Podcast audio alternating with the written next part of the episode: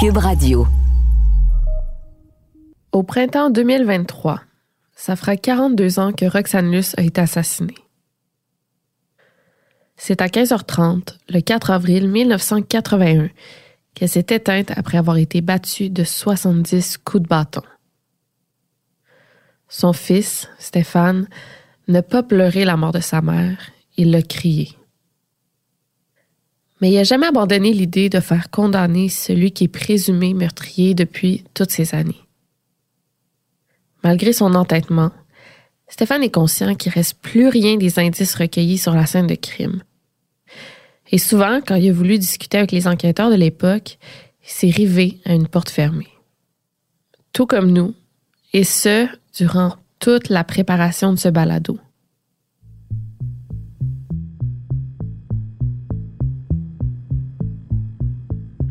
En apparence, comme bien d'autres tueurs, le principal suspect est un individu normal qui agit normalement en société. Mais au fil du temps, nous avons découvert un homme qui se transformait lorsqu'il prenait un peu d'alcool.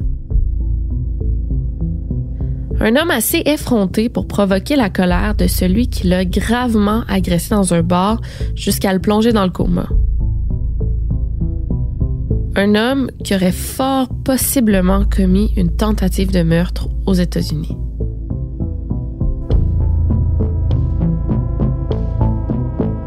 Puis, le temps a passé.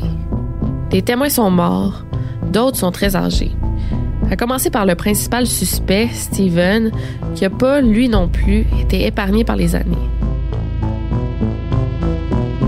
Après l'avoir cherché pendant l'écriture de cette balado, nous l'avons finalement trouvé. Nous avons décidé d'aller le visiter.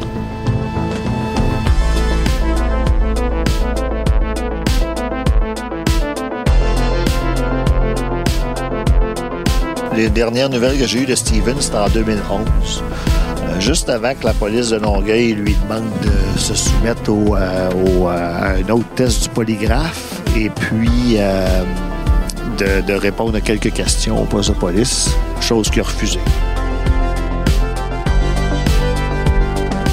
Je pense à ma mère tous les jours, tu sais, quand, quand j'y pense comme il faut, c'est pas parce que je travaille, j'ai toujours pensé à ma mère, à tous les jours. Parce que c'est. Je sais pas, c'est quelque chose de tellement frustrant. C'est sûr que je m'en vais pas voir s'il va bien. Je m'en vais voir c'est de quoi dire. Dernier épisode, l'espoir.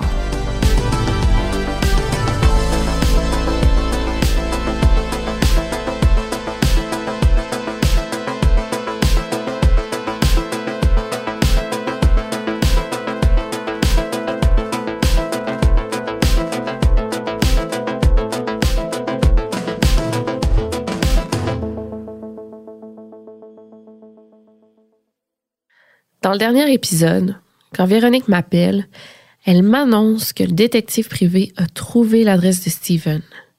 Elle et Stéphane y sont allés.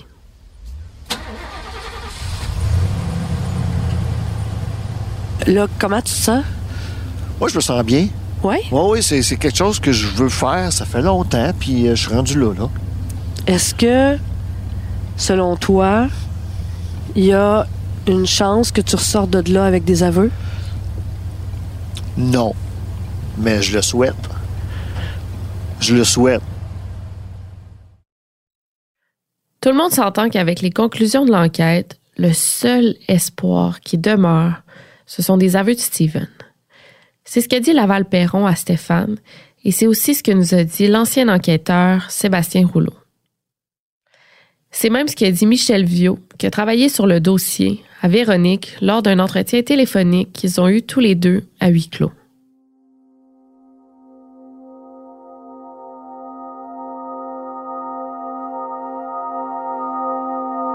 On avait aussi le numéro de téléphone du principal suspect. On a préféré se rendre sur les lieux en espérant que la condition physique fragile de Steven le garde chez lui. On savait pas s'il était là ni s'il était seul. Et pour Stéphane, dans un monde idéal, Steven est seul. Et dans un monde idéal, Stéphane, ben, il sort de là soulagé.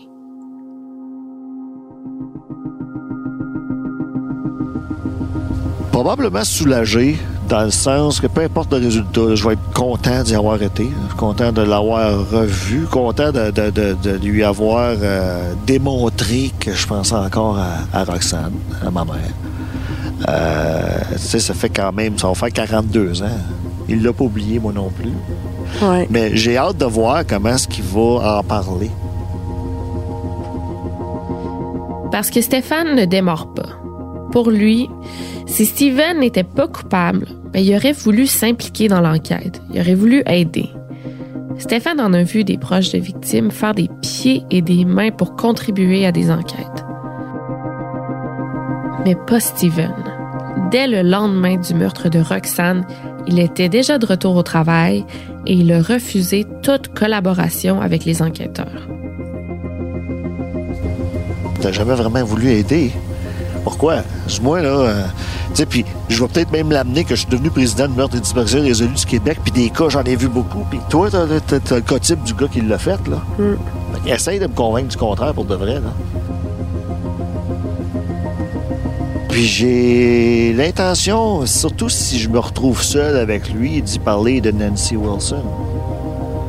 Voir sa réaction, du moins, là. Ouais. Tu sais, puis le mettre au courant que je suis au courant. Parce que, écoute, euh, il va savoir que j'ai fait mes petites recherches. là-dessus. Ouais. Fait que Ouais. ça, ça peut peut-être le mettre euh, dans une drôle, dans un drôle d'état. Il peut faire une gaffe à ce niveau-là. Fait que peut-être que ça pourrait donner des résultats, oui. Je devrais être fâché plus que ça après le meurtrier de ma mère. Puis on dirait que le fait qu'il a subi ça puis qu'il est en chaise roulante depuis autant d'années que je l'ai pas, cette frustration-là. J'ai comme un, un sentiment de... Ben, regarde, tu le mérites. Là, tu sais, je veux dire, je sais pas si je peux dire que... c'est dur de dire qu'il le mérite s'il l'a pas fait. Là, tu sais, je vais regretter mes mots. Mais... Non, c'est, un, sentiment partagé que j'ai de... Je suis bien content, puis je suis pas si content que ça. c'est, c'est particulier. Ce sentiment partagé, on le ressent aussi. Et Stéphane va le ressentir tant et aussi longtemps que la culpabilité de Steven ne sera pas confirmée. Cet après-midi-là, c'est ce qu'il souhaitait. En fait, c'est ce que toute l'équipe souhaitait.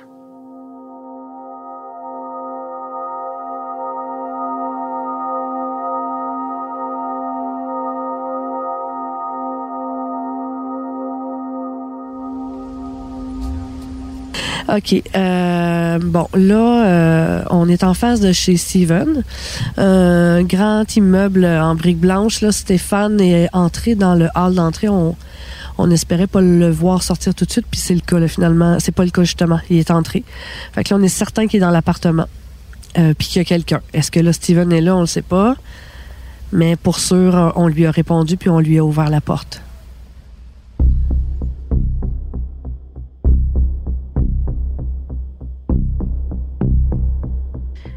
Steven n'était pas seul. La personne qui a répondu à Stéphane, c'est le préposé qui s'occupe de lui. L'appartement, un petit trois pièces et demie, ne permettait aucune intimité. Stéphane a donc dû faire attention aux mots qu'il employait et prendre des façons détournées de poser ses questions.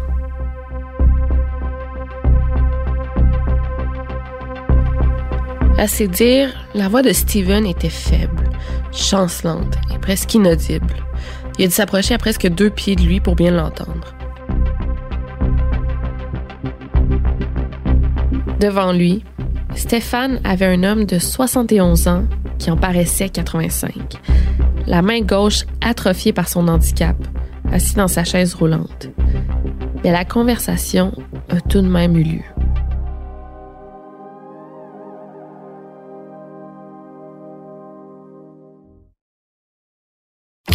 C'était de la merde. Les deux remises de rançon, c'était de la merde. Mais Cyril est au téléphone. Et si tu viens à Paris, il y a quelqu'un qui va te contacter, puis je vais t'accorder une entrevue. Il m'a regardé. Paf! C'est Thierry. Mon nom est Stéphane Berthomé et comme vous venez de l'entendre, dans ce balado en cinq épisodes, vous découvrirez les aventures les plus incroyables de la longue carrière de Claude Poirier.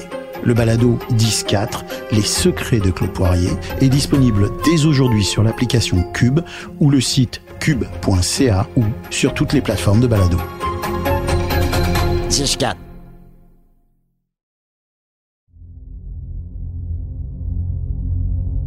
Steven n'avait pas vu Stéphane depuis 1997, mais il l'a reconnu quand même.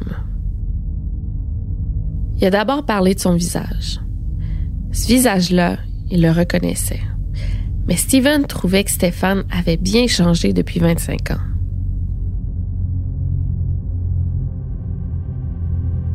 Après les paroles d'usage, les enfants, les petits-enfants de Stéphane, l'âge de Steven, sa femme, etc., Stéphane est entré dans le vif du sujet. Il a demandé à Steven s'il se souvenait des négatifs des photos de sa mère. En 1997, la dernière fois qu'ils s'étaient vus, le vieil homme avait mentionné qu'ils étaient quelque part dans un entrepôt. Ces fameux négatifs, on s'en souvient, sont la raison pour laquelle Stéphane a décidé de s'impliquer dans l'enquête. Il se disait que si Steven les détenait tout juste après le meurtre, ce serait là une preuve incriminante. Malheureusement, Steven ne se souvient plus de ces photos. En fait, à la question de Stéphane, Steven a répondu qu'il avait une caméra et que le matin même, il avait fait des photos de sa femme. C'est à peu près tout. Ensuite, Stéphane a confronté Steven en lui posant deux questions, qui étaient bien sûr à mots cachés pour pas éveiller les soupçons du préposé aux bénéficiaires. Après toutes ces années, qu'est-ce que tu penses qui soit arrivé? Et quand tu as reçu la visite de la police de Longueuil en 2018, pourquoi t'as pas voulu répondre aux questions? Steven, ben, répond d'abord qu'il ignore qui aurait pu faire une telle chose à Roxane. Puis il enchaîne en disant qu'il se souvient pas de cette visite de la police. Comme il l'avait planifié, Stéphane a questionné l'ancien amoureux de sa mère sur Nancy Wilson. Après une longue pause, Steven s'est illuminé et a murmuré un nom qui a résonné longtemps chez Stéphane. Nancy Wing Wilson. C'est Nancy Wing Wilson, donc ça pourrait être Nancy Wing. Parce que, Oh, OK. Parce que peut-être que Wilson, c'est un nom de mariage. Je sais pas, là, je, je parle de parler euh, absolument Nancy Wing puis Wilson, deux noms de famille dans un nom anglais, c'est quelqu'un qui est marié, qui était peut-être di- pas Ouais. divorcé encore. Je ne sais pas. Je sais pas. Mais. OK, mais il la connaît. Il la connaît, mais il a fait que c'est l'air l'air qu'il a fait. il a fait. Personne n'a voulu nous parler de Nancy Wilson, cette femme qui a été victime de tentatives de meurtre en 1983 au Massachusetts. Mais Daniel Gagnon, à l'époque, en a parlé à Stéphane en lui disant que Steven était recherché pour ce crime. Et puis, quelques années plus tard, il n'y a pas très longtemps, Stéphane a reçu un courriel de la police de Longueuil qui avait envoyé une équipe de policiers américains chez la dame en question pour se rendre compte qu'elle était désormais décédée. Et depuis, pas de nouvelles. Mais que Steven lui-même se souvienne d'elle vient nous confirmer une chose. Il la connaissait. Ce qu'on sait sur la tentative de meurtre de Nancy Wilson, lié au fait que son principal suspect nous confirme une connexion, ne relève certainement pas du hasard.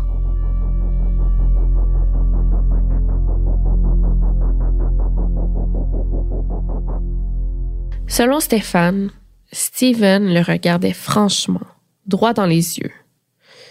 Malgré son hésitation face à Nancy Wilson, le vieil homme n'a pas bronché. Et ce, même quand il lui a posé sa dernière question. Qu'est-ce que tu penses qui soit arrivé à ma mère? C'est là, pour la seule fois durant leur rencontre, que Steven a chuchoté.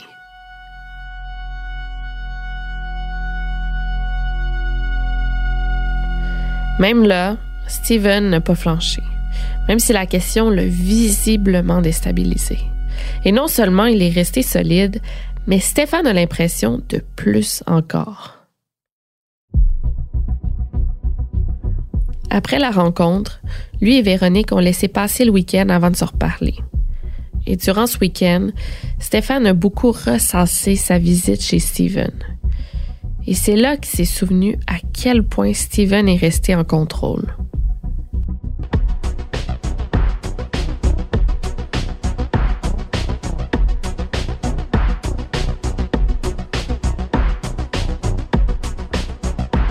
Ben, euh, il a fallu que. Ben, c'est sûr que j'étais. Je songeais beaucoup. J'étais songeur. Tu sais, parce que ça, ça m'a. Euh, ça s'est quand même bien passé. Moi, je trouve que la rencontre s'est tout de même bien passé. C'est juste que euh, quand tu t'assis, que tu réfléchis à comment ça s'est passé, qu'est-ce qui s'est passé exactement, un peu comme la poignée de main. Tu sais, sur le coup, la poignée de main, euh, c'était juste une poignée de main serrée. Mais euh, rendu ici, c'était comme, qu'est-ce qu'elle voulait dire, cette poignée de main-là? Tu sais, j'avais comme l'impression qu'il... Euh, quand il me serrait la main puis que je disais t'as une bonne grippe, tu sais, il me regardait dans les yeux puis j'avais l'impression qu'il regardait loin en arrière. Tu sais, il me regardait dans les yeux. Puis c'est comme, à la limite, j'ai presque pris ça comme de l'affront. Ah ouais, C'est hein? sa seule façon, peut-être, à lui de, de dire, tiens, mon je te le dirai jamais. J'ai gagné. Ouais, genre, là, je sais que si je ferme ma gueule, il n'arrivera jamais rien. Parce que c'est ça la triste réalité. Tu sais, parce que c'est ça. C'est pourquoi qu'il se commettrait après 42 ans à dire quoi que ce soit qui pourrait le mettre dans l'embarras. Tu sais. En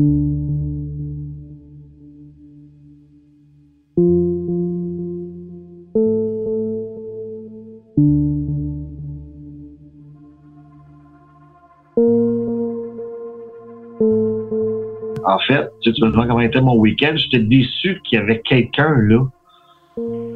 Tu sais, que ça m'a ça m'a un petit peu déstabilisé sur ma façon de le prendre parce que là, euh,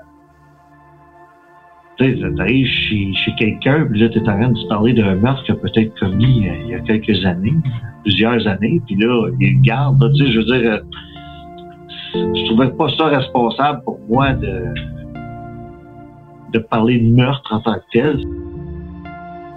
Tu sais, le gars, il a quand même tué ma mère, puis face qu'il y a un gardien payé pour le, le- voir à sa sécurité, en fait, ben, euh, je me voyais bien mal euh, être dur avec.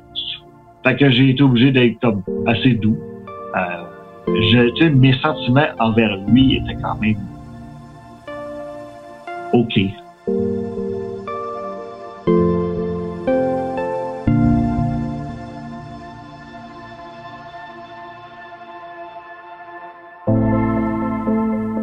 On peut comprendre que Stéphane ait passé quelques jours à tout revoir dans sa tête. Au final, il est sorti de l'appartement du suspect avec le sentiment d'être conforté dans ce qu'il savait déjà.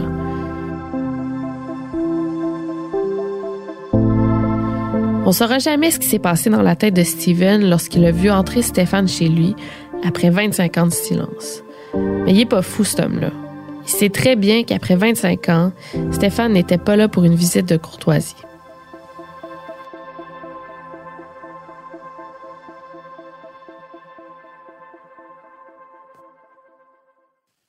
Pense que je vais y retourner le voir. Tu sais, je- je- J'y ai dit que Ouais. j'irai le voir de nouveau, puis euh, je vais le faire parce que je veux. Je veux voir si son attitude va, va avoir changé. Tu sais, parce que j'ai comme l'impression qu'il me suit. Je vais t'expliquer pourquoi. Parce que euh, je je suis venu pour y expliquer que j'étais devenu président de meurtre et disparition résolue du Québec. Puis là, je dis euh, I'm president of an organization. Puis là, je m'en allais dire a non-profit organization helping. blablabla. Puis là, il m'a dit, You became an investigator. T'es devenu un, un enquêteur. Ouais. Je dis, ah, je dis, ben oui. Ben là, euh, il n'y avait aucun indice que je m'en allais dire vers ça. Puis là, lui, il m'a dit ça. Fait que il me suit. C'est sûr qu'il me suit. Il check ce que je fais. Puis, quand j'ai demandé s'il était sur Internet, il m'a dit ben, que son gardien m'a fait signe oh oui, en voulant dire euh, qu'il l'est souvent, ben lui, il m'a répondu non parce que j'ai de la misère avec mes yeux, puis ça va pas bien, je suis handicapé, ça. Tu sais, OK, je oui puis un non en même temps. Ben, ça, ça veut dire qu'il va sur Internet.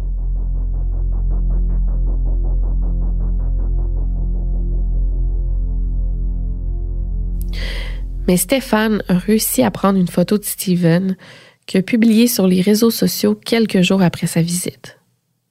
Ben, tu sais, il n'est pas vif, vif, vif d'esprit dans le sens qu'il parle pas vite, tout ça, mais je pense que ça roule vite en dedans.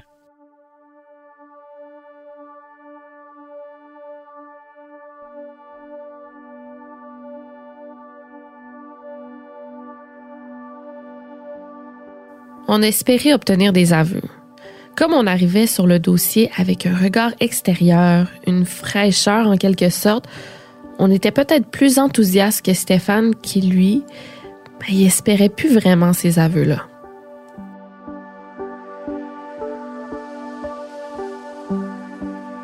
Ben, je pense que le dossier va toujours être un dossier euh, important, je dirais, euh, à la police de Longueuil.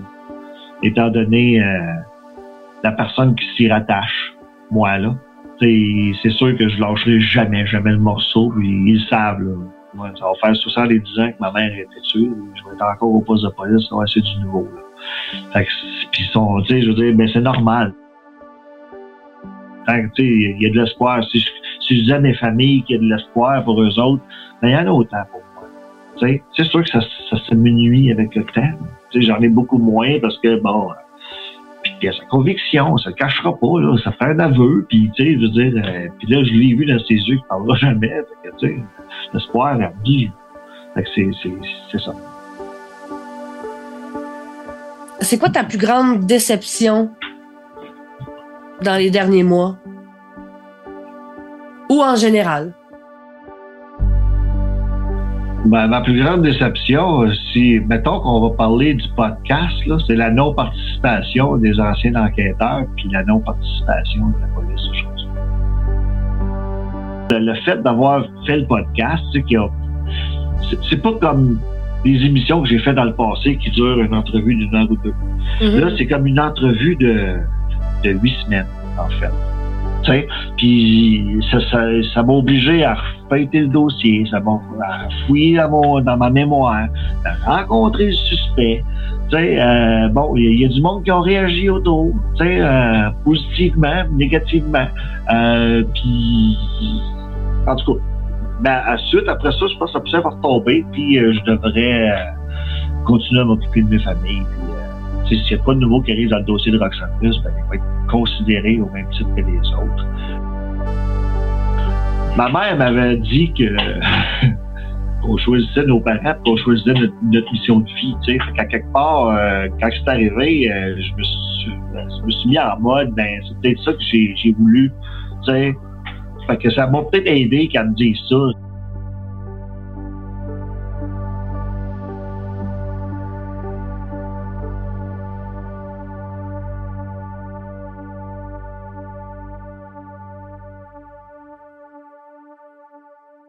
Ma mère euh, 16. C'est ça, c'est les 16 ans. Elle est dans 45. 45, euh, sang les 18. Elle ferait encore de la photo? Euh, oui, oui, ah oui. Ah oui, c'est sûr. Ben, je pense que ça passe au numérique comme tout le monde, là. Mais tu sais, pour le portrait, pour euh, le cadrage, tout ça, oui, elle en, ferait toujours, la personne. Tu as toujours dit que ta mère était féministe et pourtant elle a été victime d'un féminicide. Oui, c'est une fichier ironie, puis c'est probablement, tu sais, à la limite, parce que, tu sais, ma mère s'exprimait comme féministe quand même devant les hommes de sa vie, devant moi, puis pas probablement devant Steven. Puis sûrement que ça devait être quelque chose que lui aimait pas, qu'il a jamais dit. sais. Ce qui serait pas pire, par exemple, je pourrais, euh, j'aimerais ça glisser de, de faire son testament, puis mettre un petit mot de fin dans son testament. Tu sais, ça, ça pourrait être une option, là, genre, regarde, c'est correct que tu parles pas de ton vivant, mais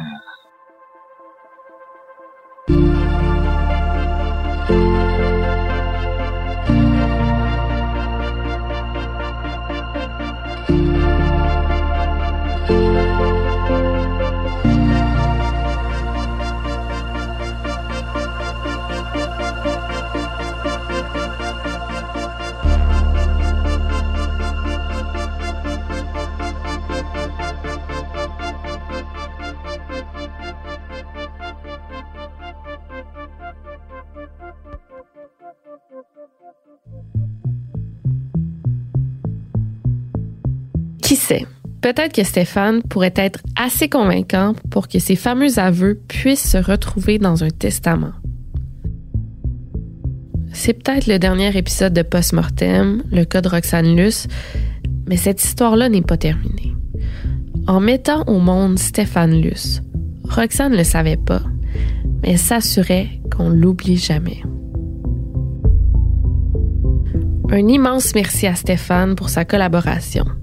Sans lui, ce balado n'existerait pas de la même manière.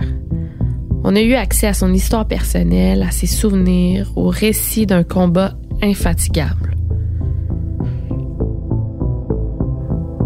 Merci aussi à tous ceux qui ont participé à ce balado. Sébastien Rouleau, Michel Viau, Louise Portal, Gaston Bourdage, Annie Richard, Michel Corneau, Bastien Gagnon-La France et toute son équipe. Merci à Étienne Roy pour son apport inestimable et ses commentaires toujours pertinents. Et un merci tout particulier à Guy Bonnier. Enfin, merci à Véronique Marcotte à la scénarisation, recherche et interview. Merci au studio SF, soit Pascal Hugo Caron Quentin à la réalisation et Dominique Plante à l'environnement sonore et au montage. Je m'appelle Victoria Charlton et j'ai animé ce balado.